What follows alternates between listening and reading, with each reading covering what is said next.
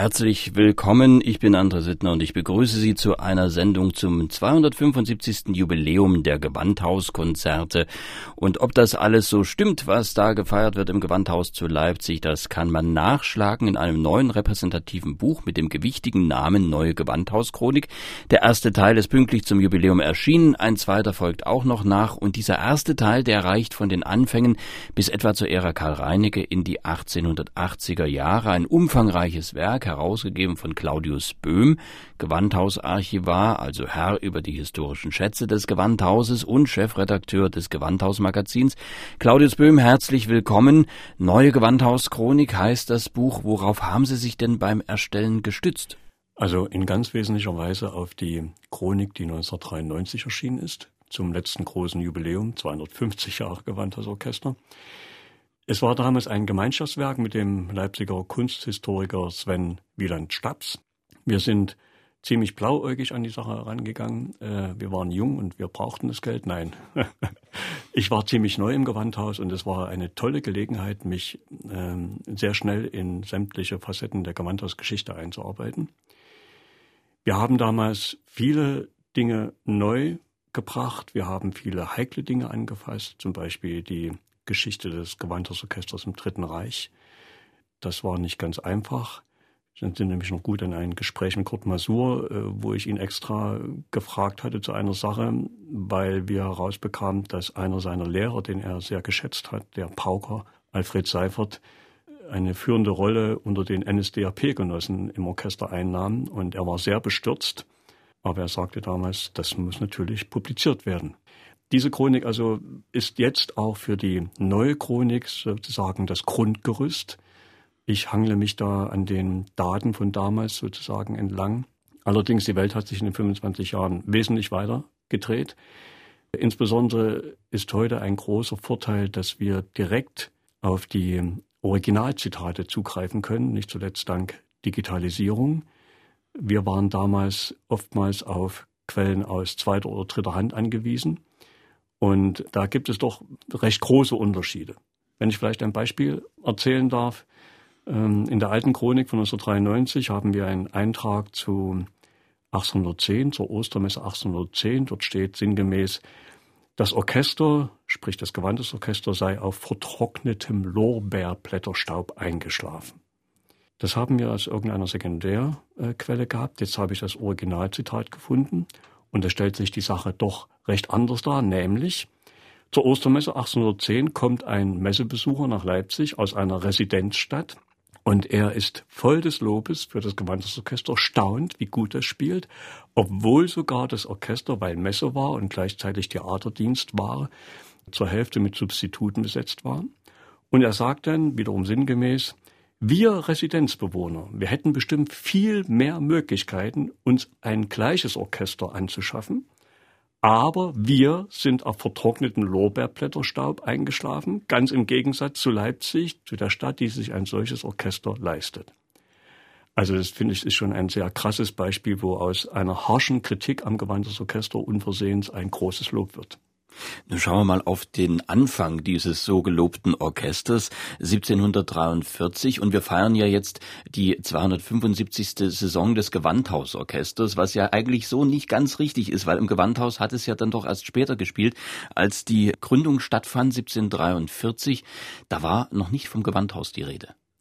Richtig. Man muss sogar sagen, eigentlich ist das Jubiläum nicht richtig betitelt es geht eigentlich nicht nur um das Gewandhausorchester, sondern am Anfang stand eine Konzertgründung, ein Konzertunternehmen. Wir müssten eigentlich 275 Jahre Leipziger Abonnementkonzerte feiern. Das wäre der korrekte historische Titel.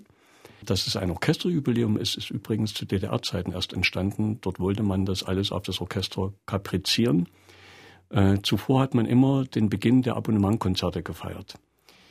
Ähm, Sie haben recht, es fand nicht ähm, das erste Konzert im Gewandhaus statt am 11. März 1743, sondern überhaupt das erste Leipziger Abonnementkonzert. Eine kleine Gesellschaft, eine sehr elitäre Gesellschaft von Kaufleuten und Adligen, von Bürgern und Adligen aus Leipzig hat sich zusammengefunden, um ein Konzertunternehmen zu gründen, das etwas ganz Neues war für Leipzig. Es gab zwar vorher schon die Collegia Musica, die von einem Musiker wie zum Beispiel Bach oder Telemann geleitet wurden und die zum großen Teil aus Studenten bestanden. Es gab die Stadtpfeifer und Kunstgeiger in Leipzig, die also richtig von der Stadt angestellt waren. Aber jetzt tritt also ein Konzertunternehmen an die Öffentlichkeit, in dem erstmals ein außermusikalisches Management die Geschicke des Ganzen bestimmt. Das heißt, es waren 16 Gründer, die sich 16 Musiker engagiert haben. Sozusagen ein Gründer bezahlte genau einen Musiker. Und äh, diese 16 Gründer haben also das ganze Management, die Organisation des Konzertunternehmens betrieben, haben das Orchester gemanagt und dergleichen. Das war etwas völlig Neues für Leipzig. Gab es denn da irgendwelche Vorbilder, an denen man sich orientiert hat, vielleicht im europäischen Raum oder auch im deutschen Raum, wo es das schon gab, solche ja. Abonnementskonzerte? Ja, ja, die gab es. Also vor allen Dingen äh, sind hier London und Paris zu nennen, ähm, wo es schon Konzertunternehmungen gab. Das war also nicht das erste bürgerliche Konzert, äh, auch das nicht erste außerhöfische Konzert, was in Leipzig gegründet wurde. Und gespielt hat man da unter anderem, da findet sich ein Eintrag vom 3. Januar 1751, das unter Solenn Trompeten und Paukenschallkonzert gehalten und die Friedensmusik so zu London in England auf den Westmünster als das Feuerwerk abgebrannt, gehalten von Monsieur Händeln komponiert, mit größtem Applaus aufgeführt und den Zehnten repetiert worden.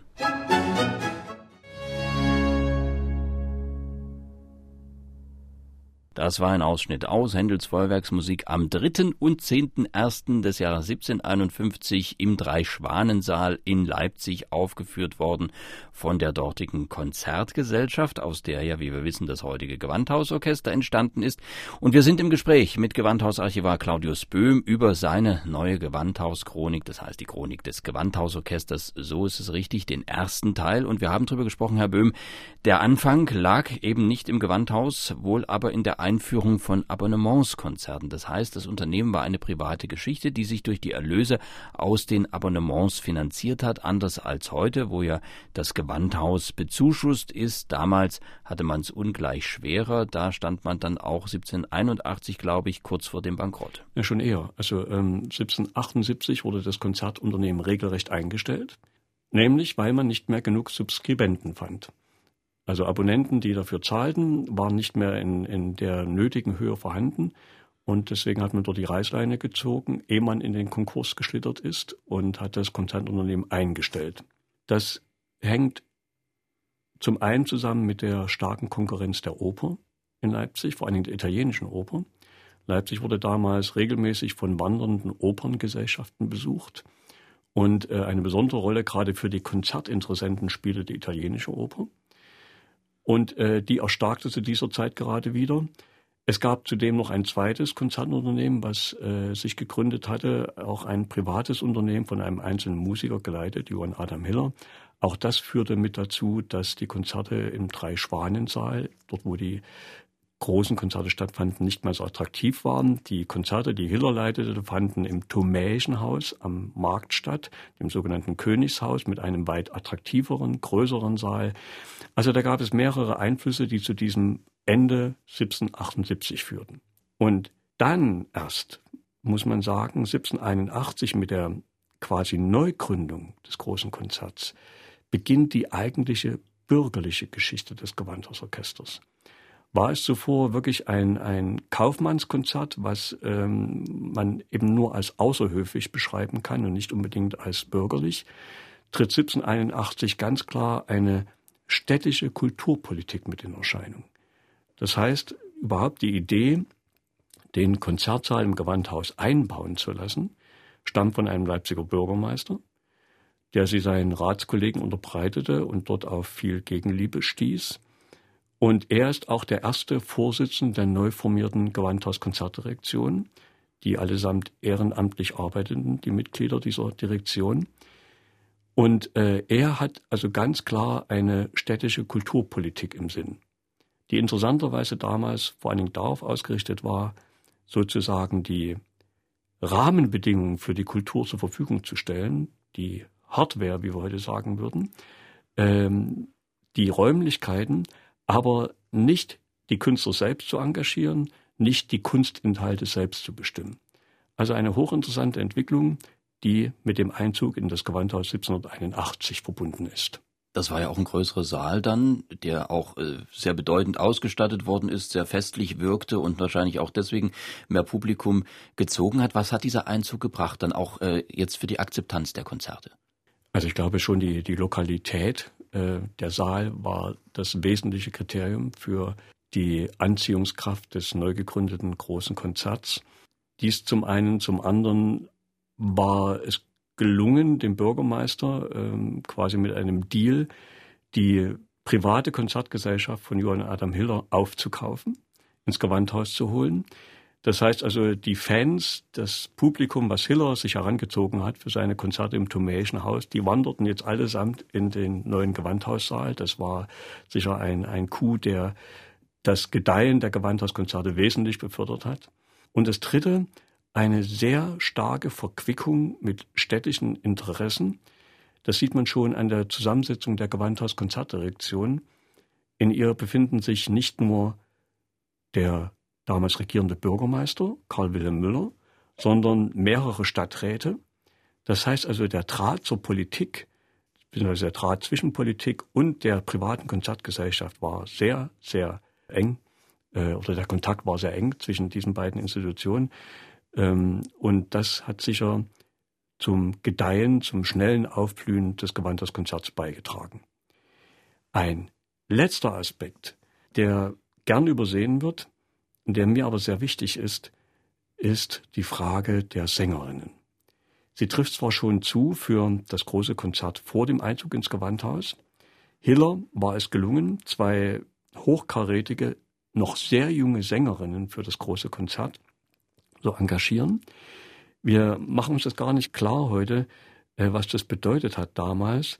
Bisher war es so, dass in den Konzerten genauso wie in den Kirchen nur Männer sangen, auch die hohen Register, diskant, alt wurde von Männern gesungen. Und jetzt tritt also in Konzert, in einem Konzertunternehmen treten zwei Sängerinnen auf. Professionelle Sängerinnen, die auch als solche bezahlt werden.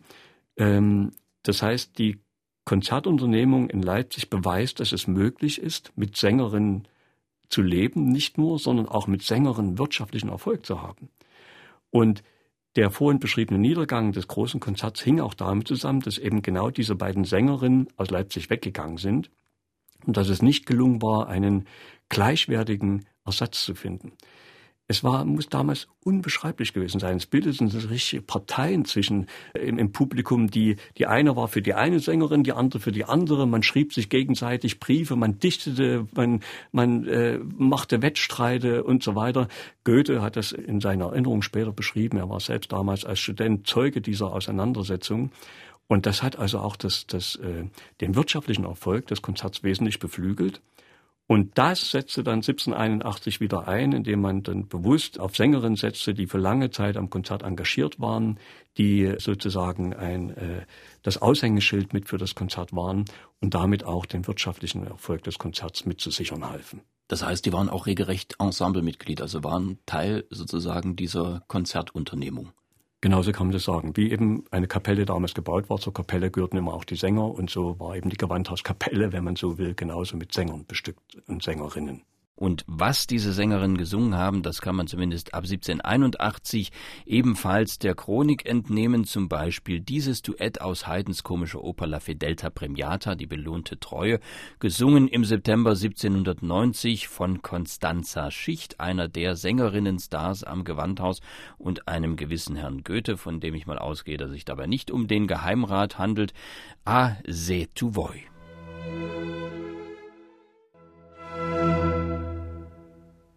Sowas gehörte also auch zum Repertoire anno 1790 im Leipziger Gewandhaus, dem ersten Gewandhaus. 275 Jahre feiert man ja am Gewandhaus in Leipzig, zumindest Abonnementskonzerte, wie wir gelernt haben. Das Gewandhaus wurde dann ja tatsächlich erst 1781 bezogen. Ich bin im Gespräch mit Claudius Böhm, dem Archivar des Leipziger Gewandhauses, über seine neue Gewandhauschronik. Und wenn man die liest, Herr Böhm, da trifft man auf unterschiedliche Begrifflichkeiten. Das hat mich auch ein bisschen durcheinander gebracht. Da gibt es zum Beispiel das Leipziger oder große Konzert am Anfang, dann das Gewandhausorchester, dann das Stadtorchester, das Opernorchester und das Orchester, das dann beispielsweise in der Thomaskirche spielt. Aber es sind weitgehend dann doch die gleichen Musiker. Wie kann man das so ein bisschen aufdröseln? Das macht uns ja immer so schwer, die Gewandhausgeschichte zu beschreiben, weil sie eben nicht nur Gewandhausgeschichte ist, sie ist zugleich Geschichte der, äh, des Leipziger Theaters, sie ist zugleich Geschichte der Kirchenmusik in Leipzig. Das hängt mit dieser Mehrfachstellung des Gewandhausorchesters zusammen. Man kann schon fast sagen, mit der Monopolstellung, die sich das Orchester im Lauf der Jahrzehnte erwirbt. Das Orchester beginnt wie wir gesehen haben, als ein Konzertorchester 1743. Das ist, ist immer noch 1781.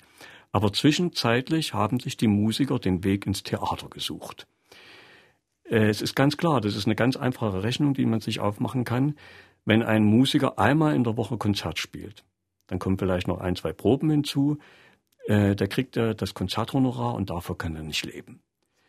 Was muss er machen? Er muss entweder unterrichten, er muss sich äh, andere Gelegenheitsgeschäfte suchen.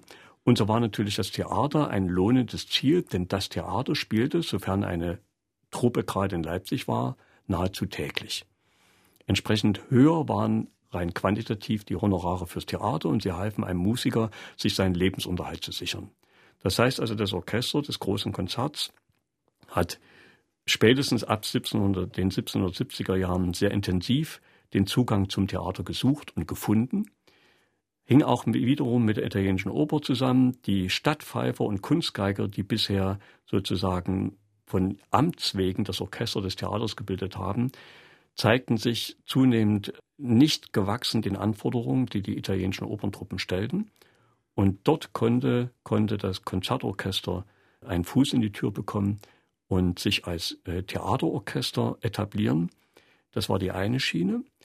Und dann kam ab ähm, spätestens Beginn des 19. Jahrhunderts der Weg in die Kirche, in die Kirchenmusik hinzu, die allerdings, das muss man ausdrücklich sagen, das ist auch eine Erkenntnis der neuen Chronik, sich nicht die Musiker selbst gesucht haben. Sie haben sich nicht diesen Weg bereitet, sondern das war Teil der städtischen Kulturpolitik, dass man dieses Orchester, was also schon im Theater und im Gewandhaus spielte, auch für die Kirchenmusik sich sichern wollte und dass dieses Orchester später sogar die Stadtpfeife und Kunstgeiger regelrecht abgelöst hat, sozusagen dann das Ratsorchester wurde, beziehungsweise wie es dann eben ab 1840 offiziell lief, das Stadtorchester wurde. Das heißt, es war so ein schleichender Weg von dem äh, Privatunternehmen Orchester hin zu einem dann doch der Stadt äh, unterstehenden und auch bei der Stadt angesiedelten Orchester.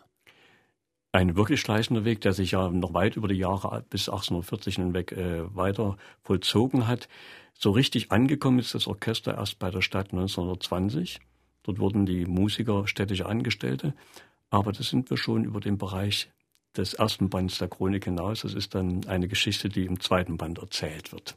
Herr Böhm, äh, wenn man vor die, also wenn man in, in, im Internet oder wenn man in Kurzbiografien äh, des Gewandhausorchesters blättert, dann stellt man immer fest, es gibt äh, den Namen Hiller, den wir schon erwähnt haben, als bedeutenden Namen und dann kommt gleich Mendelssohn und dazwischen hat man den Eindruck, hat nicht allzu viel von äh, Prominenz existiert. Nun habe ich aber gelesen, bei Ihnen unter anderem 1789, da war beispielsweise ein gewisser Mozart zu Gast und hat da Konzerte gegeben in Leipzig und dergleichen Berühmtheiten waren auch mehr noch da.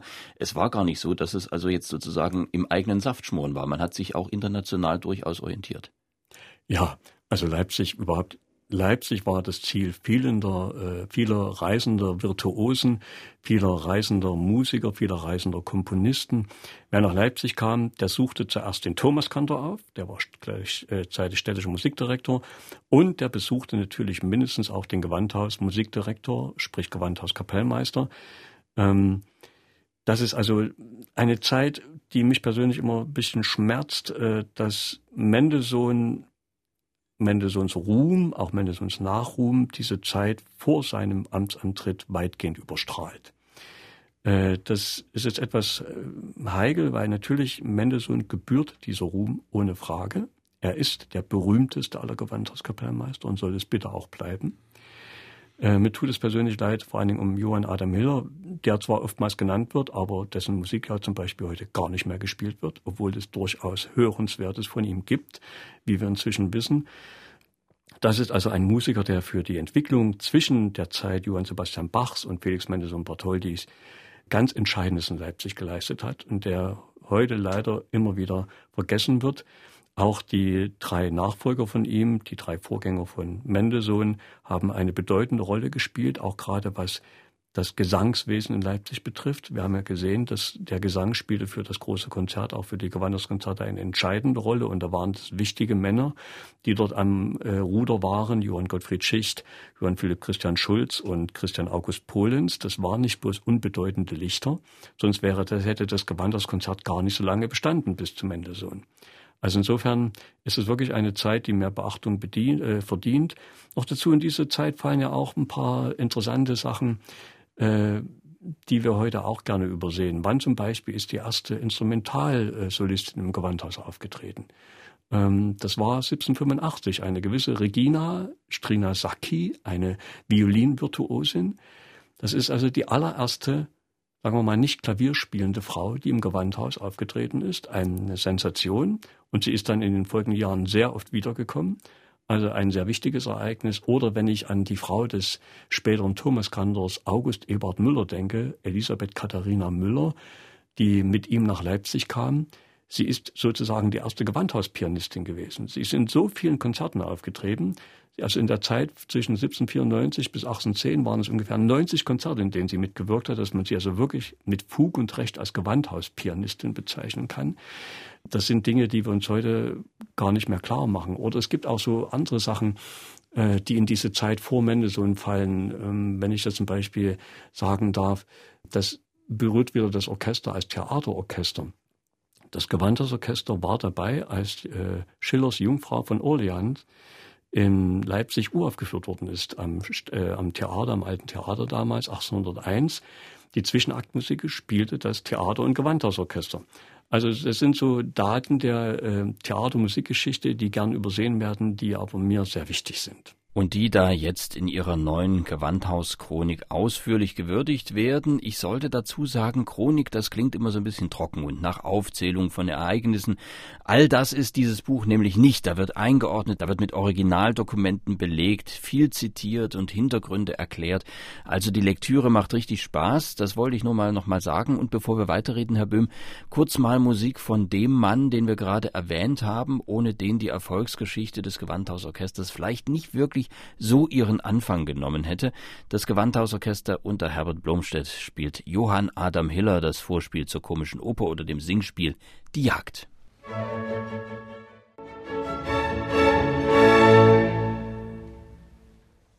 Herbert Blomstedt, der Ehrendirigent des Gewandhausorchesters und immer ja einer, der auch als Gewandhauskapellmeister die Tradition des Hauses im Blick hatte. Hier dirigierte er am Pult des Gewandhausorchesters die Ouvertüre zum Singspiel Die Jagd von Johann Adam Hiller, also Musik von einem seiner frühen Vorgänger. Sie hören in der Klassik, wir sind im Gespräch mit Gewandhausarchivar Claudius Böhm über die neue Gewandhauschronik, deren ersten Teil, und da hatten wir ja gerade über Prominente wie Mozart gesprochen, die am Gewandhaus zu Gast waren und nun nun waren, Herr Böhm, die Anfangsjahre des Gewandhausorchesters ja auch Jahre, in denen Leipzig sich anderweitig als Musikstadt etabliert hat, nämlich auch als Stadt des Notendrucks und das Verlagswesen ist aufgeblüht, es gab neue Drucktechniken, die Musiker kamen vielleicht auch deswegen nach Leipzig. Ist das Zufall, dass der Aufstieg Leipzigs als Musikverlagsstadt und der Aufstieg des Gewandhausorchesters quasi parallel verlaufen oder ist es doch miteinander verquickt? Also ich denke, dass das schon sehr miteinander verquickt ist. Ähm, wir können das sogar mindestens an einer Person oder sagen wir an zwei Personen festmachen. Zum einen an Herdel, dem Verlagsinhaber von Breitkopf und Herdel, und zum anderen an Friedrich Rochlitz, dem ersten Chefredakteur der Allgemeinen Musikalischen Zeitung. Nicht nur das Verlagswesen, sondern auch dieses Zeitungswesen äh, spielt eine große Rolle bei der Entwicklung Leipzigs als einer der führenden Musikstädte. Und wir wissen zum Beispiel äh, ziemlich genau, dass die Uraufführung von Beethovens fünften Klavierkonzert und seines sogenannten Tribelkonzerts der Engverbindung des Komponisten zum Verlag Breitkopf und Herder zu verdanken ist. Und wer saß dort mit an entscheidender Front, nämlich Friedrich Rochlitz, der wiederum was war? Er war Mitglied der Gewanders Konzertdirektion, er war dort in der Gewanders Konzertdirektion so eine Art Programmdramaturg.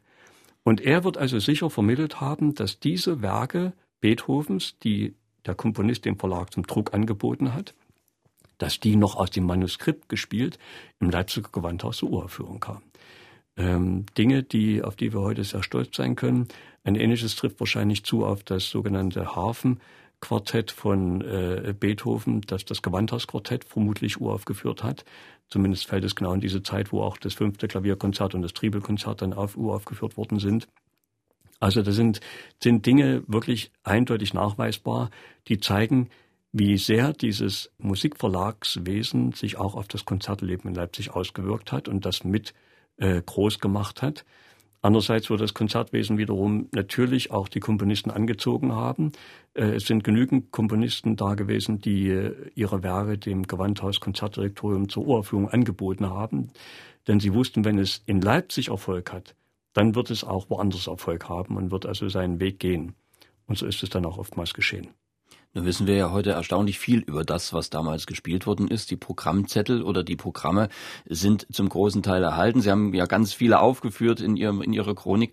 Äh, wo, wo nimmt man das her? Wo ist das quasi archiviert worden? Ich muss Ihnen insofern berichtigen, leider haben wir so gut wie keine Programme aus der Zeit vor 1781. Das hängt eventuell damit zusammen, das wissen wir nicht genau, dass die Programmzettel damals nicht gedruckt worden sind oder zumindest in der Frühzeit nicht, sondern dass sie nur am Saaleingang ausgehängt worden sind. Es gibt Hinweise aus dem 19. Jahrhundert, dass äh, einzelne Konzertveranstalter diese offensichtlich lang gelebte Praxis immer noch handhabten, dass kein Konzertzettel ausgegeben wurde als Drucksache, sondern dass er nur am Eingang des Konzertsaales hing. Spätestens ab 1781 wurden die Konzertzettel regelrecht gedruckt, auch vom Verlag Breitkopf und Hertel übrigens. Und äh, zeigt auch äh, das gewachsene Selbstverständnis der Gewanders Konzertdirektion, dass sie also frühzeitig angefangen hat, diese Konzertzettel aufzuheben, zu archivieren. Wir haben heute äh, zum Glück nahezu vollständige Sammlungen sowohl im Stadtarchiv Leipzig, im Stadtgeschichtenmuseum Leipzig gibt es einen großen Bestand, genauso in der Universitätsbibliothek Leipzig. Für die Frühzeit gibt es eine nahezu vollständige Sammlung der ersten Jahrzehnte. Und im Gewandhausarchiv gibt es auch eine ziemlich vollständige Sammlung, die etwa bei 1810 beginnt. Äh, also da haben wir großes Glück, dass diese Zettel vorhanden sind, dass wir dadurch die Konzerte ziemlich vollständig nachvollziehen können. Es gab auch in der Literatur dann Bemühungen, das festzuhalten für das erste große Jubiläum, was gefeiert worden ist 1881, da wurde 100 Jahre Gewandhauskonzerte gefeiert, hat die Gewandhauskonzertdirektion eine Festschrift in Auftrag gegeben, eine Statistik der Gewandhauskonzerte. Und die ist tatsächlich 1881 erschienen, erarbeitet von Alfred Dörfel, einem Leipziger Musikwissenschaftler, Musikbibliothekar. Die gibt auch viel wieder, was uns heute sehr hilfreich ist. Und wenn man sich die Programme anschaut, stellt man fest, die unterscheiden sich doch wesentlich von dem, was wir heute als Konzert äh, oder als Gewandhauskonzertprogramme kennen, wo natürlich ganze Werke gespielt werden, wo natürlich keine Sopranistinnen oder Mezzosopranistinnen auf der Bühne stehen und einzelne Opernarien trällern. Das war aber damals durchaus en vogue. Richtig. Und ich muss Ihnen sagen, also so unattraktiv finde ich die Konzerte von damals nicht. Äh, ich würde mir heute sogar, ehrlich gesagt, etwas mehr Abwechslung wünschen äh, bei unseren gleichförmigen Drei-Nummern-Programm. Das war eine lange Entwicklung. Also das typische Konzert äh, der damaligen Zeit umfasste acht Nummern. Im ersten Teil vier, im zweiten vier und war meist so aufgebaut am Anfang eine Symphonie, eine vollständig gespielte Symphonie mit allen vier Sätzen. Dann gab es ein meist äh, Solovortrag, entweder auf einem Instrument, ein Solokonzert oder ein Gesangsvortrag oder beides nebeneinander. Und zum Schluss nochmal eine Symphonie, ebenfalls in Gänze gespielt, oder eine Ouvertüre, eine Partita, eine Suite oder dergleichen. Dann war Pause. Dann kam der zweite Teil und der war wieder ähnlich gestrickt wie der erste. Ein Orchesterwerk am Anfang, meist nochmal eine Symphonie, dann ein Gesangstück, ein Solostück auf dem Instrument, also ein Solokonzert oder auch tatsächlich ein reines Solostück und zum Schluss ein, eine Ouvertüre, eine Partita oder irgendeine Schlusssymphonie. Diese Struktur der Gewandhauskonzertprogramme soll Johann Adam Hiller eingeführt haben, schon im großen Konzert vor 1781. Also zumindest er hat sie für Leipzig eingeführt, das ist belegbar. Ob er dort schon Muster hatte, Vorbilder, das weiß ich nicht. Das, da wäre ich auch vorsichtig, das zu behaupten, dass es eine reine Erfindung von Hiller wäre. Kann sein, dass er da die Programme aus anderen Städten, äh, Städten studiert hat. Aber diese acht Nummernprogramme, die blieben im Wesentlichen bis zum Ende des 19. Jahrhunderts blieben die prägend für die Konzerte. Und am 29. September 1807, da sah das auch nicht anders aus. Herr Böhm nickt. Allerdings stand da nicht irgendeine Sinfonie auf dem Programm, sondern eine ganz besondere, nämlich die Sinfonie Nummer 1 eines gewissen Ludwig van Beethoven. Die war da gerade mal sieben Jahre alt, also die Sinfonie. Echte zeitgenössische Musik also.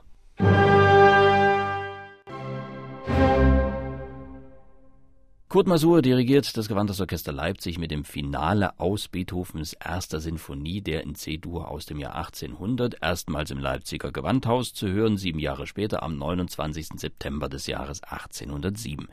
Wir sprechen mit Gewandhausarchivar Claudius Böhm über die Geschichte des Gewandhausorchesters, die er in einer neuen Chronik ausführlich darlegt, Herr Böhm. Und wir sprachen gerade so ein bisschen über die Programmgestaltung damals, die viel kleinteiliger war als heute. Dennoch finden sich dann auch schon schnell andere, weniger üppige Dramaturgien, sage ich mal. Das gab es dann auch relativ schnell. Das hängt zusammen mit der Entwicklung der großen Symphonie. Also es wurde dann spätestens seit den Beethoven-Symphonien äh, sah dann ein charakteristisches Programm so aus. Im ersten Teil wieder ein solches Vier-Nummern-Programm, Symphonie oder Ouvertüre, Gesangsstück, Konzert, nochmal ein Orchesterwerk oder ein Chor, Pause und dann im zweiten Teil eine große Symphonie, zum Beispiel die große heroische fünfte Symphonie von Beethoven. Das war ein beliebtes Stück für den zweiten Programmteil.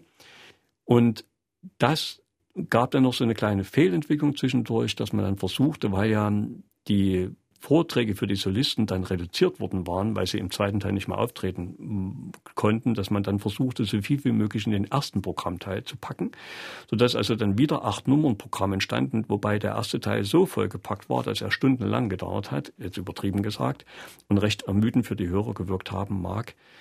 Aber das war also dann eine Entwicklung, die wieder korrigiert worden ist. Und dann haben wir ab so etwa 1860, 1870 herum die Entwicklung zum Drei-Nummern-Programm, wie wir es heute eigentlich charakteristisch haben. Eine Ouvertüre, ein großes Solo-Konzert mit Orchesterbekleidung, Pause und dann eine große Symphonie im zweiten Teil. Nebenher gab es noch ein interessantes Experiment ähm, ab etwa 1906, das Arthur Nikisch veranstaltete und einführte, das reine, das ausgesprochen reine Symphoniekonzert. Das heißt, im ersten Teil eine große Symphonie Tchaikovskis Pathetik zum Beispiel. Pause, zweiter Teil, Beethoven Eroica zum Beispiel. Zwei große Symphonien, nichts weiter. Kein Solist, kein Solokonzert, kein Chor, keine Arie, nichts. Das war für das Publikum damals äh, etwas ganz Neues, weil es toll ist. Es muss einen großen Erfolg gehabt haben. Umso erstaunlicher ist, dass sich das nicht durchgesetzt hat. Vielleicht, weil man es dann doch als zu eintönig empfand. Man konnte auch nicht gut 20, 22, 24 Konzerte pro Konzertwinter, Konzertsaison mit reinen Symphoniekonzerten bestücken. Ähm, es hat sich also nicht etabliert, im Gegensatz zu diesen drei Nummernprogrammen, die wir nun heute als gang und gäbe Programmstruktur haben.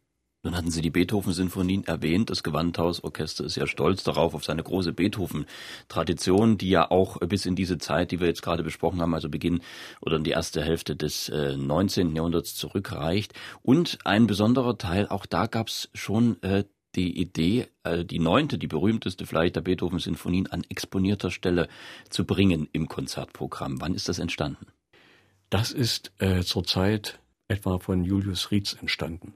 Äh, also nach Mendelssohn, ungefähr 1860er Jahre. Aber bevor ich darauf antworte, darf ich vielleicht noch mal einen Schritt zurück tun, äh, wenn, ich, äh, wenn Sie das gestatten. Die Beethoven-Tradition des Gewandhausorchesters hängt wesentlich mit der zyklischen Aufführung sämtlicher Beethoven-Symphonien zusammen. Ähm, es war bis die bisherige Lesart immer 1825, 26, also noch zu Lebzeiten Beethovens, fand der erste vollständige Symphonienzyklus im Gewandhaus statt. Alle neun Symphonien im Laufe eines Konzertwinters. Das ist eine etwas verkürzte Darstellung, wissen wir heute. Erstens fand schon vorher ein Zyklus statt. Man hat schon die Beethoven-Symphonien 1 bis 8 schon in der Saison davor gespielt. Er wurde nur vollständig, weil dann eben die neunte dazukam. Und wie wir wissen, war es die letzte. Damals wusste man es nicht. Beethoven lebte noch. Man konnte hoffen, es kommt noch eine Zehntel hinzu. Das fand nicht statt. Also war es dann tatsächlich der erste vollständige Zyklus. Und es blieb aber nicht dabei. Das war kein Einmalereignis, sondern es ist genau nachvollziehbar, dass in den Spielzeiten darauf immer wieder sämtliche Beethoven-Symphonien erklangen es fehlte vielleicht mal die erste oder es fehlte mal die, die sechste, weil, weil, weil ein Konzert ausgefallen war oder sich irgendeine Verschiebung ergeben hatte. Aber es war zumindest eindeutig der dramaturgische Wille erkennbar, alle Beethoven-Symphonien vollständig im Laufe eines Konzertwinters aufzuführen. Das ist schon sehr, sehr erstaunlich. Und ich gehe sogar so weit zu behaupten, dass das Gewandhaus als Konzertinstitut und das Gewandhausorchester als Konzertorchester das einzige weltweit ist, das einzige, das ist wirklich ein Superlativ, den ich gut vertreten kann, äh, die seit spätestens 1825 in jeder Saison Beethoven gespielt haben. Es gibt keine einzige Gewandhaussaison seit 1825, in der kein Beethovenwerk aufgeführt worden ist. Und vielleicht nicht bloß eins, sondern gleich mehrere. Also wir haben eine ununterbrochene Beethoven-Spieltradition.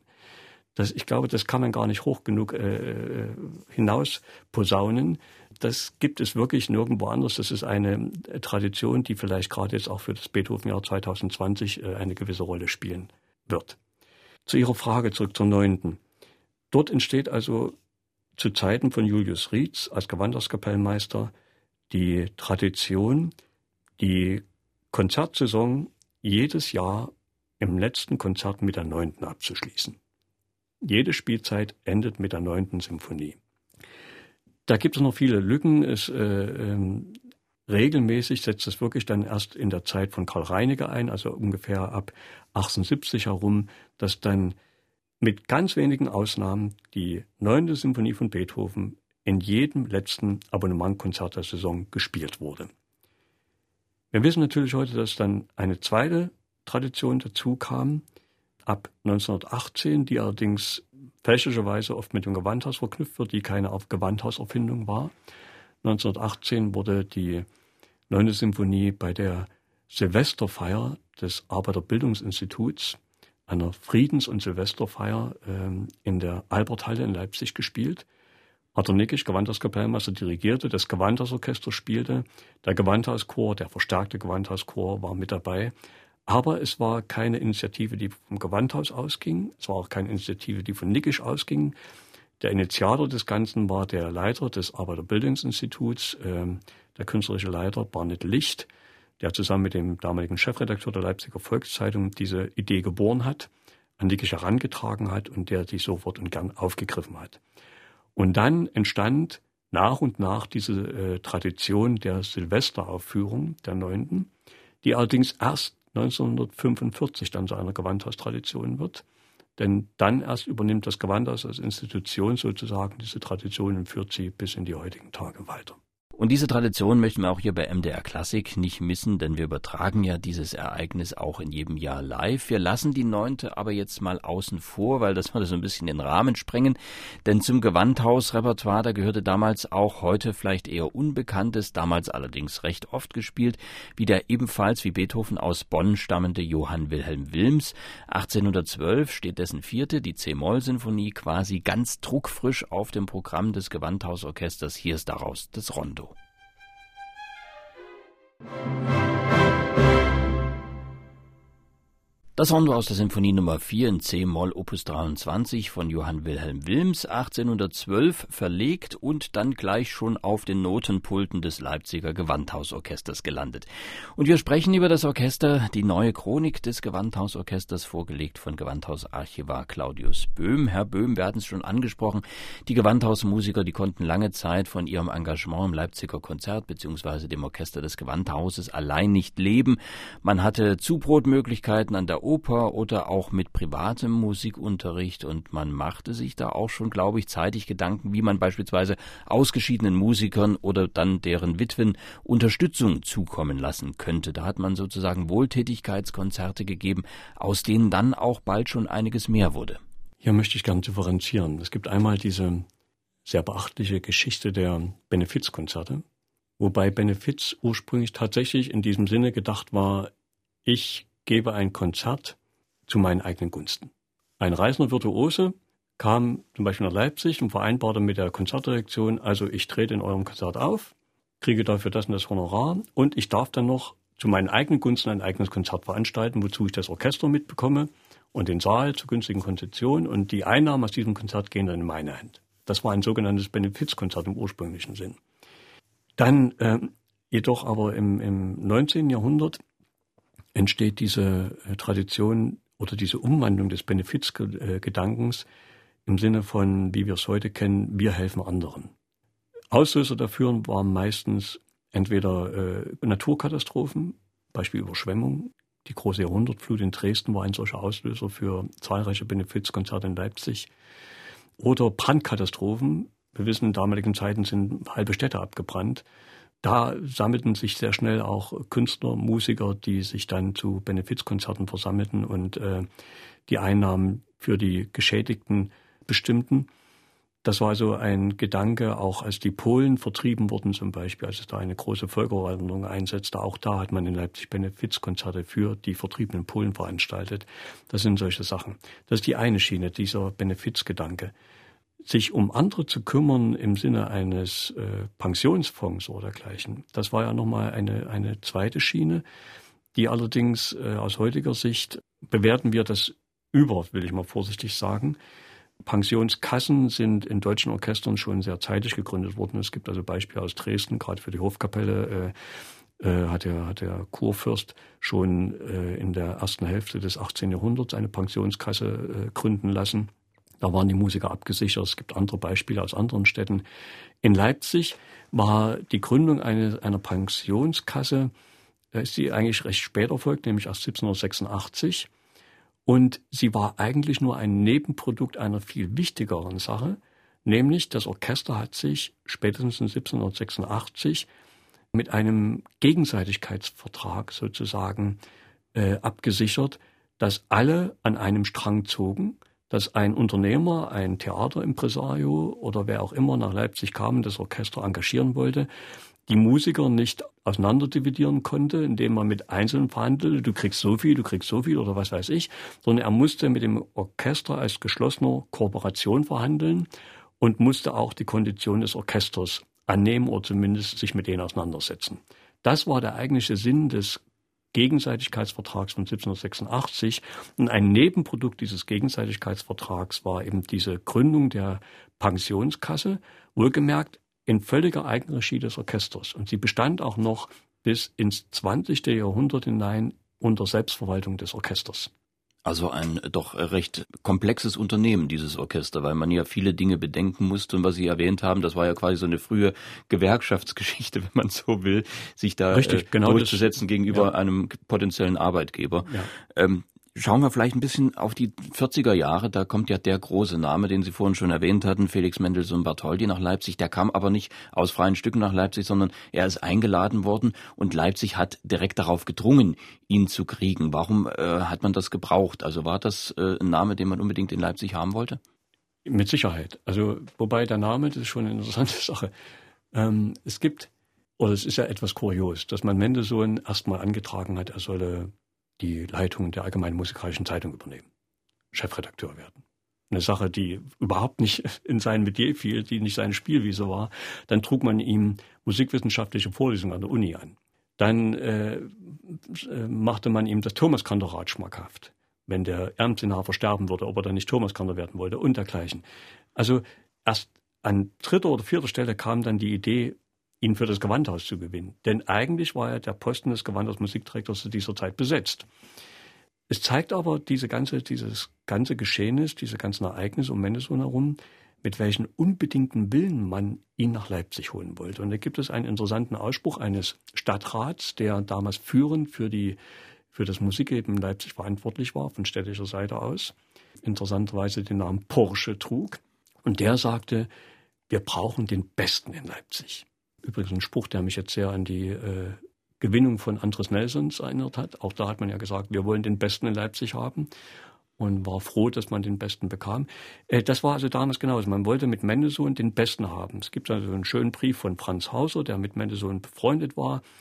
Mendelssohn war, fragt bei ihm nach, sage mal, ich kriege so viele Offerten aus Leipzig, was ist da los? Äh, meint man das ernst? Will man mich wirklich haben? Und Franz Hauser schreibt so spöttisch, lakonisch, freundschaftlich zurück ja, mein Lieber, die meinen es wirklich ernst, die, die wollen dich haben. Und äh, der eine hat eben gesagt, man will den Besten ja haben. Also du darfst es jetzt nicht so persönlich nehmen, es hätte auch jeden anderen treffen können, wenn er der Beste wäre, aber die wollen halt jetzt dich haben. So, so ist es.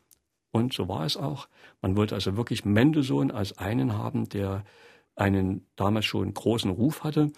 Und es ist, gehört wirklich zu den Erfolgen der städtischen Kulturpolitik, dieser neuen, jungen städtischen Kulturpolitik, dass es, dass man es geschafft hat, Mendelssohn nach Leipzig zu ziehen. Das war also nicht nur ein Gewinn für das Gewandhaus, das wäre viel zu kurz gedacht, sondern das, diesen Gewinn hat sich die Stadt selbst zugute geschrieben und durfte sie sich auch zugute schreiben das Kapitel Mendelssohn. Das machen wir gleich noch ein bisschen mehr auf. Sein Antrittskonzert fand ja statt am 4. Oktober 1835. Da hatte er natürlich was Eigenes dabei gehabt, die Ouvertüre Meeresstille und glückliche Fahrt und dann einen Kollegen, der auch damals recht regelmäßig auf den Konzertprogrammen des Gewandhausorchesters zu finden war, Louis Spur, nämlich heute eher selten gespielt, das Violinkonzert Nummer 11. Hier daraus das Allegro Vivace mit Simone Lamsma.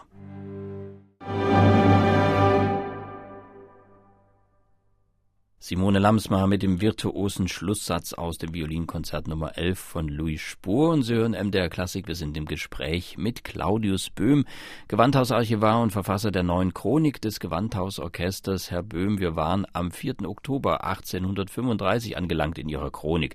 An diesem Tag gab Felix Mendelssohn Bartholdy sein erstes Konzert als Gewandhausmusikdirektor mit eben einem Programm, auf dem auch das gerade gehörte Spur Violinkonzert stand. Dem Amtsantritt voraus ging aber etwas, was es seitdem beim Gewandhaus eigentlich nie wiedergegeben hat, nämlich die Kündigung eines Gewandhaus-Musikdirektors. Und das, obwohl Mendelssohn ja angemahnt hatte, dass doch bitte niemand, niemand seinetwegen seine Stelle verlieren möge. Und doch war es so. Es war so. Und hier glaube ich schon, darf man Mendelssohn mal ein bisschen näher treten und äh, ihm unterstellen, dass er dass er ja nicht ganz, ganz äh, einwandfrei gehandelt hat. Also zumindest äh, in seinen Briefen nicht einwandfrei die Sache angegangen ist. Er war so gut vernetzt. Er hatte so viele Bekannte, auch in Leipzig. Er hat genau gewusst, was am Gewandhaus los ist. Er wusste genau, dass der Posten besetzt ist.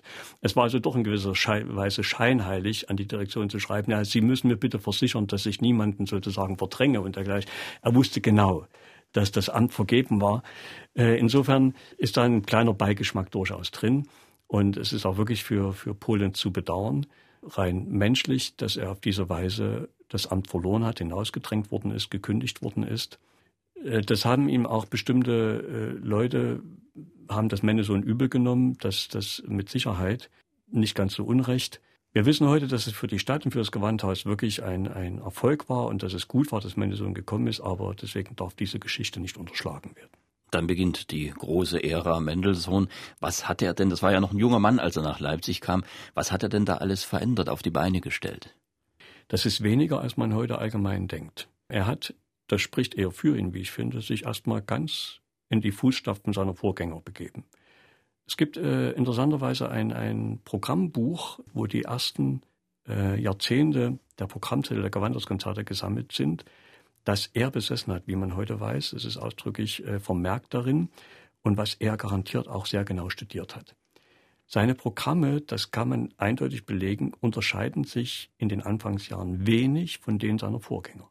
Und wir dürfen auch nicht vergessen, das wird immer gerne unter den Tisch gekehrt, er war ja nicht der Alleinherrscher. Er war Angestellter einer Konzertdirektion und die Programmhoheit, die letzte Entscheidung über Programme lag bei der Konzertdirektion, nicht bei ihm. Er konnte Vorschläge machen, er musste Vorschläge machen, er war dazu aufgefordert, aber letztendlich die Entscheidung behielt sich die Konzertdirektion vor und dort gab es den bereits erwähnten Friedrich Rochlitz, der nach wie vor aktiv war und der ein immenses Repertoirewissen äh, besaß und der also nach wie vor auch dramaturgisch in die Konzerte hineingewirkt hat. Das darf man nicht vergessen. Mendelssohn zog einfach als Persönlichkeit, als gut vernetzte Persönlichkeit zahlreiche andere Künstler mit nach Leipzig. Und natürlich auch deren Werke. Er war vielleicht noch mehr als seine Vorgänger von dem Gedanken beseelt, da ich selbst Komponist bin, weiß ich, wie ich die Werke anderer zu behandeln habe. Und wenn ich also das Werk eines anderen Komponisten aufführe und dirigiere, dann fühle ich mich als Sachwalter des Komponisten und will möglichst original und authentisch das aufführen, was der Komponist gewollt hat. Da komme ich zu der Frage, und das ist wirklich etwas Entscheidendes, was Mendelssohn geändert hat. Er hat von Anfang an auf der alleinigen musikalischen Direktion bestanden. Die war davor getrennt der Konzertmeister hat zumindest bei den Konzerten die Instrumentalsachen vom ersten Pult ausgeleitet, hat sozusagen mit der Geige in der Hand dirigiert. Und der Musikdirektor leitete alle Sachen, bei denen Gesang dabei war oder ein Soloinstrument oder dergleichen, wo es also wirklich eines außenstehenden Dirigenten bedurfte. Mendelssohn hat von Anfang an, schon bevor er das Amt antrat, darauf gedrungen, dass er die alleinige musikalische Leitung bekommt. Auch da gab es großen Gegenwind.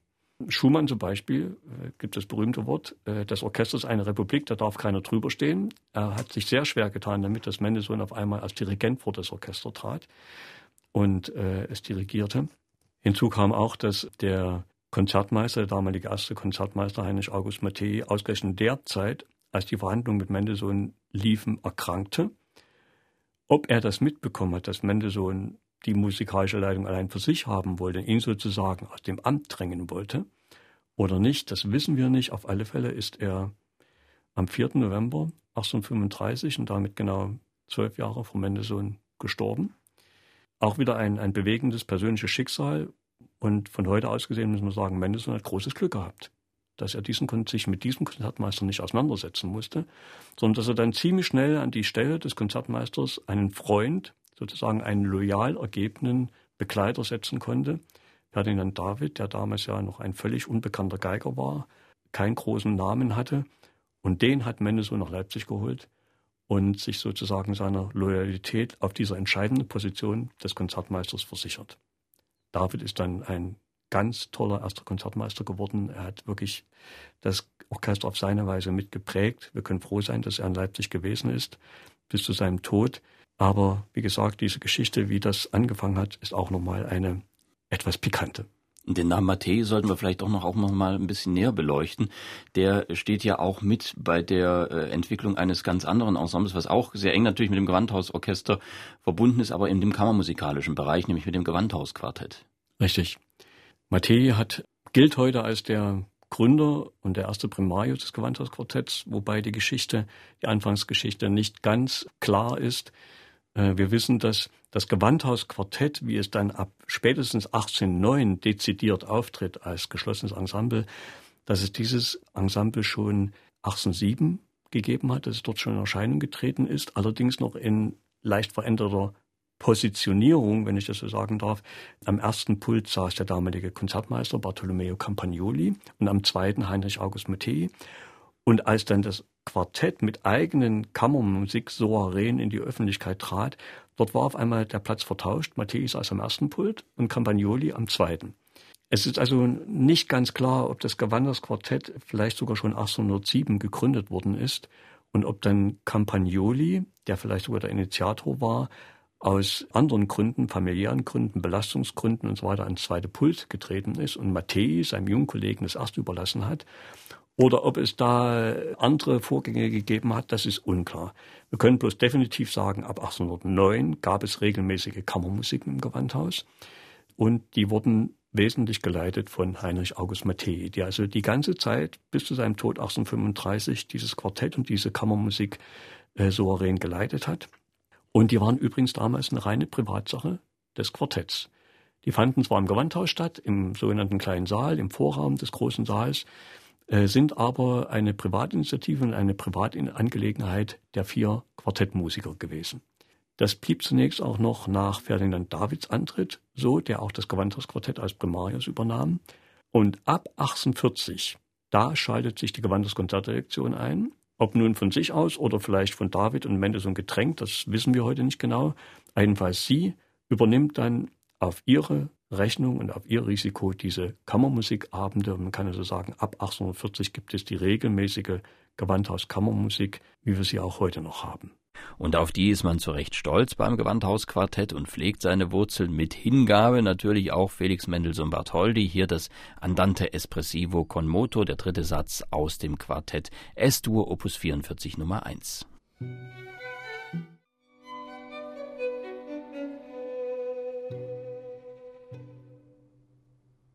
Das Gewandhausquartett spielt Felix Mendelssohn Bartholdy, das Kammermusikensemble mit der längsten Tradition vielleicht weltweit. Wir sprechen bei MDR Klassik über 275 Jahre Gewandhausorchester oder besser, wie wir gelernt haben, Abonnementskonzerte in Leipzig und über die neue Gewandhauschronik von Claudius Böhm. Herr Böhm, eine weitere Neuerung, die Mendelssohn ja eingeführt haben soll in Leipzig, das sind die sogenannten historischen Konzerte. Er habe da, so habe ich mal gelernt, durch Zelter vieles mitbekommen und in Leipzig da nun umsetzen können können.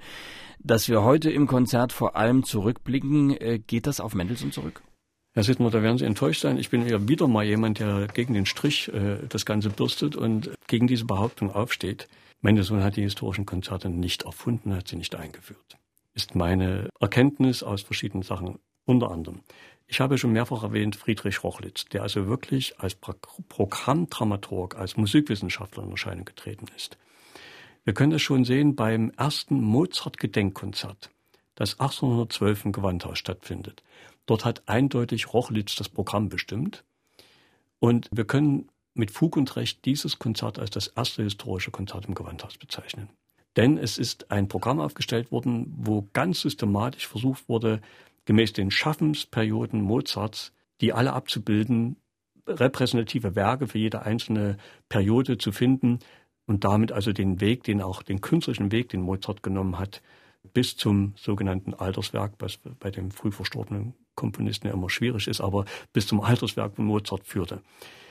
Dann gibt es ein zweites Konzert, nämlich zum Jubiläum 1831, 50 Jahre Gewandhauskonzerte. Dort hat Rochlitz, der sich sogar auf dem Programmtitel als Programmdramaturg nennen lässt, wiederum ein Programm aufgestellt, was die Historie der Gewandhauskonzerte nachvollzieht. Von Thomas Kander, Johann Sebastian Bach, zu dessen Lebzeiten ja das große Konzert gegründet worden ist, bis zum amtierenden Gewandhauskapellmeister Felix Mendelssohn Bartholdy reicht das Programm mit klug ausgewählten Beiträgen, musikalischen Beiträgen. Und die sogenannten historischen Konzertprogramme, die dann Mendelssohn dirigiert, wir dürfen mit Fug und Recht annehmen, dass Rochlitz dort seine Hand mit dem Spiel hatte, dass er Mendelssohn mindestens beraten hat, wenn nicht gar umgedreht Mendelssohn bei ihm Rat gesucht hat und dass so diese Programme entstanden sind. Ich habe in den letzten Jahren oft geschmunzelt, wie viel in diese historischen Konzerte hineininterpretiert worden ist und nach wie vor wird von diversen Musikwissenschaftlern, dass man dort Mendelssohn erzieherische Gedanken und was weiß ich unterstellt und wie bewusst das alles gewählt worden ist. Inzwischen liegt ja zum Glück die gesamte äh, Briefausgabe, sämtliche Briefe von Mendelssohn vor und dort ist auch gut ersichtlich, wie teilweise zufällig die Programme der historischen Konzerte entstanden sind. Da fehlte der Solist oder war es schwierig, dort einen Solist zu bekommen und ähm, die Noten für das Werk fehlten. Also wurde mal schnell was ausgetauscht und zwar kurz vor dem Konzert. Also man kann da nicht jetzt äh, behaupten, dass dort ein, ein großer dramaturgischer Gedanke dahinter stand. An einer Stelle äh, sagt sogar Mendelssohn, schreibt er einem, einem Freund so sinngemäß, ja, wir machen jetzt wieder eine Serie von historischen Konzerten. Das hat uns vor zwei, drei Jahren schon mal viel geholfen. Da hatten wir eine kleine Krise und das Publikum war ermüdet und jetzt machen wir es mal schnell wieder. Das hilft uns. Also von wegen, dass das nur eine große dramaturgische oder erzieherische Absicht war mit diesen Konzerten, das lässt sich so, glaube ich, auf die Dauer nicht halten. Was aber tatsächlich richtig ist, durch diesen besonderen Einsatz für die Meister vergangener Tage, für die gestorbenen Komponisten, gibt ja nebenbei gesagt, äh, dieses Wort von Schumann, äh, wo er Mendelssohn vorwirft, er mag die Toten so sehr. Aber das hat sicher mit dazu geführt, dass wir heute dieses lieb gesagt Klassikermuseum vorfinden, was in den meisten Konzerten herrscht, dass eben nur noch tote Komponisten gespielt werden und ganz selten lebende. Das hat sicher zur, in der Ära Mendelssohn und in wesentlicher Weise im Gewandhaus begonnen die Totenmeister. Und einer lag da Mendelssohn ganz bestimmt besonders am Herzen, Johann Sebastian Bach, nämlich am 9. November des Jahres 1835. Da gab es ein denkwürdiges Konzert, ein sogenanntes Extrakonzert, veranstaltet bemerkenswerterweise von Clara Wieck. Mit dabei Felix Mendelssohn Bartholdy und der heute weitgehend vergessene Pianist und Organist Louis Rakemann. Und zu dritt haben sie das Konzert für drei Cembali bzw. drei Klaviere Bachwerkeverzeichnis 1063 gespielt.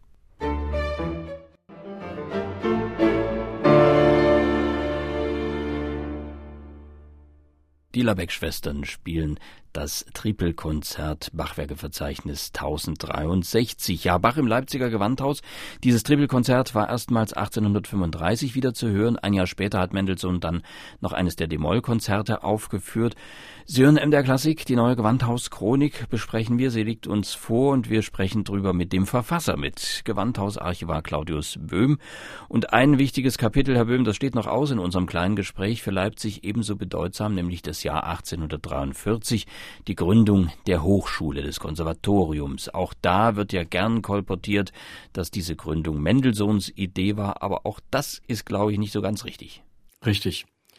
Die Idee stammt aus dem Kreis des Gewand, der Gewandhaus-Konzertdirektion, speziell von einem Gewandhaus-Konzertdirektionsmitglied, einem Mann namens Keil, Adolf Keil, ähm, der seinen Kollegen unterbreitet, wie wäre es denn? Wir haben immer wieder Probleme, Nachwuchs zu finden, auch im Sängerbereich, wenn wir eine eigene Musikschule gründen in Leipzig äh, und uns sozusagen den eigenen Nachwuchs für das Orchester und auch für die Sängerbesetzungen selbst heranbilden.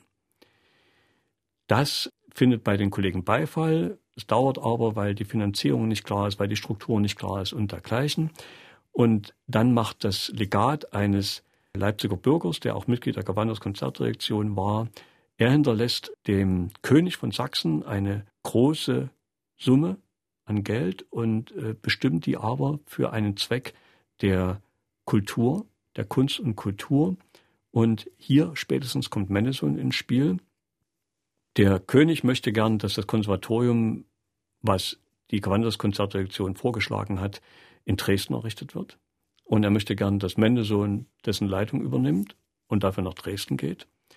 Und Mendelssohn verhandelt sehr ausdauernd und geschickt mit dem damaligen Kreisdirektor Paul von Falkenstein. Und es geht also hin und her und Mendelssohn will nicht nach Dresden. Mendelssohn will sehr wohl das Konservatorium. Er will, dass es in Leipzig wird. Er will aber auch nicht seine Pläne in Berlin aufgeben. Er war damals dann schon sehr vom preußischen König in Berlin gebunden mit verschiedenen Stellungen und Angeboten. Und äh, es geht also hin und her. Und Mendelssohn schließlich sagt dem König in Sachsen zu, er übernimmt die Leitung des äh, Konservatoriums unentgeltlich sozusagen als Studiendirektor, setzt sich dafür ein, aber er macht eben zur Bedingung, dass es in Leipzig gegründet wird und dass es in Leipzig vonstatten gehen kann, dass also das Geld, was jener Verstorbene hinterlassen hat, tatsächlich Leipzig zugutekommt. Mendelssohn wirft also das Gewicht seiner Künstlerpersönlichkeit in die Waagschale und es gelingt, der König lässt die Gründung in Leipzig zu. Insofern ist es also nicht ganz unrichtig, wenn man Mendelssohn als einen wesentlichen Mitbegründer des Konservatoriums benennt. Ohne ihn, ohne seinen persönlichen Einsatz hätte es das wahrscheinlich tatsächlich in Leipzig nicht gegeben. Aber die Struktur, die, die äh, Idee und auch dann die Organisation des Ganzen und das Ganze drumherum, das ist unmittelbar aus dem Kreis der Gewandhaus Konzertdirektion entstanden. Und diese spielt auch fortan für das Konservatorium eine entscheidende Rolle. Das äh, Direktorium ist durchweg mit Mitgliedern der Gewandhaus Konzertdirektion besetzt, die also die Geschicke des Konservatoriums vorantreiben, die den Unterricht kontrollieren und dergleichen mehr.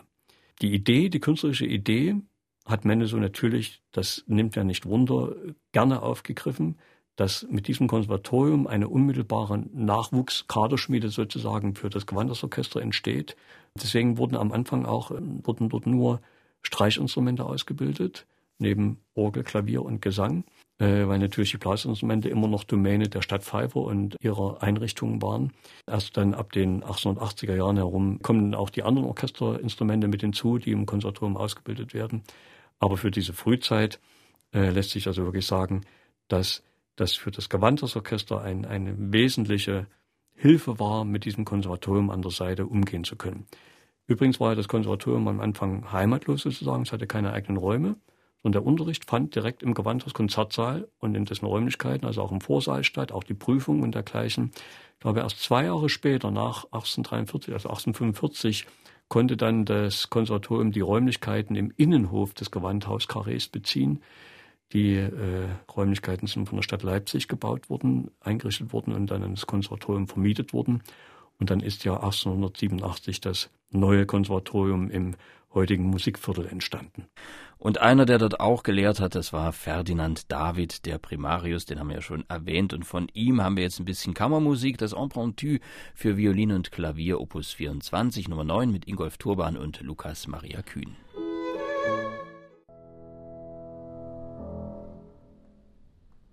Ingolf Turban und Lukas Maria Kühn spielten hier ein Empentu von Ferdinand David und zum Schluss unseres kleinen Gespräches hier bei MDR Klassik über die neue Gewandhauschronik.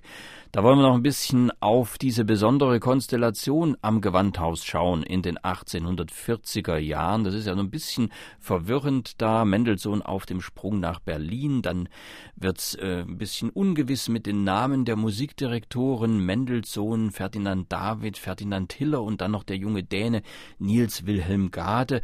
Ist da eigentlich klar, wer da wann was gemacht hat? Gerade bei Gade und Mendelssohn hat man ja auch das Gefühl, da lief auch einiges parallel. Richtig, aber äh, eigentlich ist es schon klar. Bedauerlicherweise geht Mendelssohn 1841 nach Berlin, ganz. Und da setzt so etwas ein, was man heute teilweise noch beobachten kann. Ähm, die Gewandhauskonzertation möchte ihn unbedingt halten. Und er fühlt sich ihr eigentlich auch verbunden. Er fühlt sich im Gewandhauskonzerten verbunden, im Orchester. Leipzig ist ihm auf Dauer zu klein. Er möchte nach Berlin. Seine Familie ist in Berlin. Er hat seine Kinder in Berlin verbracht. Er hat in Berlin mehr Möglichkeiten. Es lockt ihn mehr. Er selbst ist also hin und her gerissen, genauso die Konzertdirektion. Und er macht so eine halbe, so, naja, er wird sich fernerhin auch schon dem Konzerten verbunden fühlen und wird öfter mal zurückkehren wollen und dergleichen. Also so nichts Halbes, nichts Ganzes. Und die Konzertdirektion ist also gezwungen, erstmal eine Interimslösung zu finden. Äh, sie setzt Ferdinand David als neuen Gewandhaus Musikdirektor ein. Also nicht mehr nur als Konzertmeister, er wird richtig zum Dirigenten und überbrückt das erste Jahr. Dann klappt es in Berlin nicht so ganz, wie Mendelssohn sich das vorgestellt hat. Er kommt wieder nach Leipzig. Seine Wohnung in Leipzig hat er ja noch immer noch behalten. Die Familie ist in Leipzig. Dann übernimmt er wieder so für eine halbe Saison die Konzerte, ohne aber eigentlich richtig angestellt zu sein. Und dann geht er wieder nach Berlin. Nun aber definitiv, wie es heißt. Jetzt wird also tatsächlich ein richtig neuer Gewandhauskapellmeister gesucht, weil Ferdinand David sagt, nee, also auf Dauer mache ich das nicht. Ich bin eigentlich Geiger und ich merke, welche Erwartungen auf diesem Posten hier sind, gerade wenn ich hier Mendelssohn vertreten soll. Äh, das mache ich nicht auf Dauer. Also findet die Konzertdirektion Ferdinand Hiller einen Freund von Felix Mendelssohn Bartholdy, der ihn selbst wohl auch empfohlen hat. Und dann ist ein Jahr lang Ferdinand Hiller Gewandhauskapellmeister. Er genügt den Ansprüchen nicht. Mendelssohn ist höchst enttäuscht von ihm. Die Freundschaft zwischen den beiden zerbricht in diesem Jahr.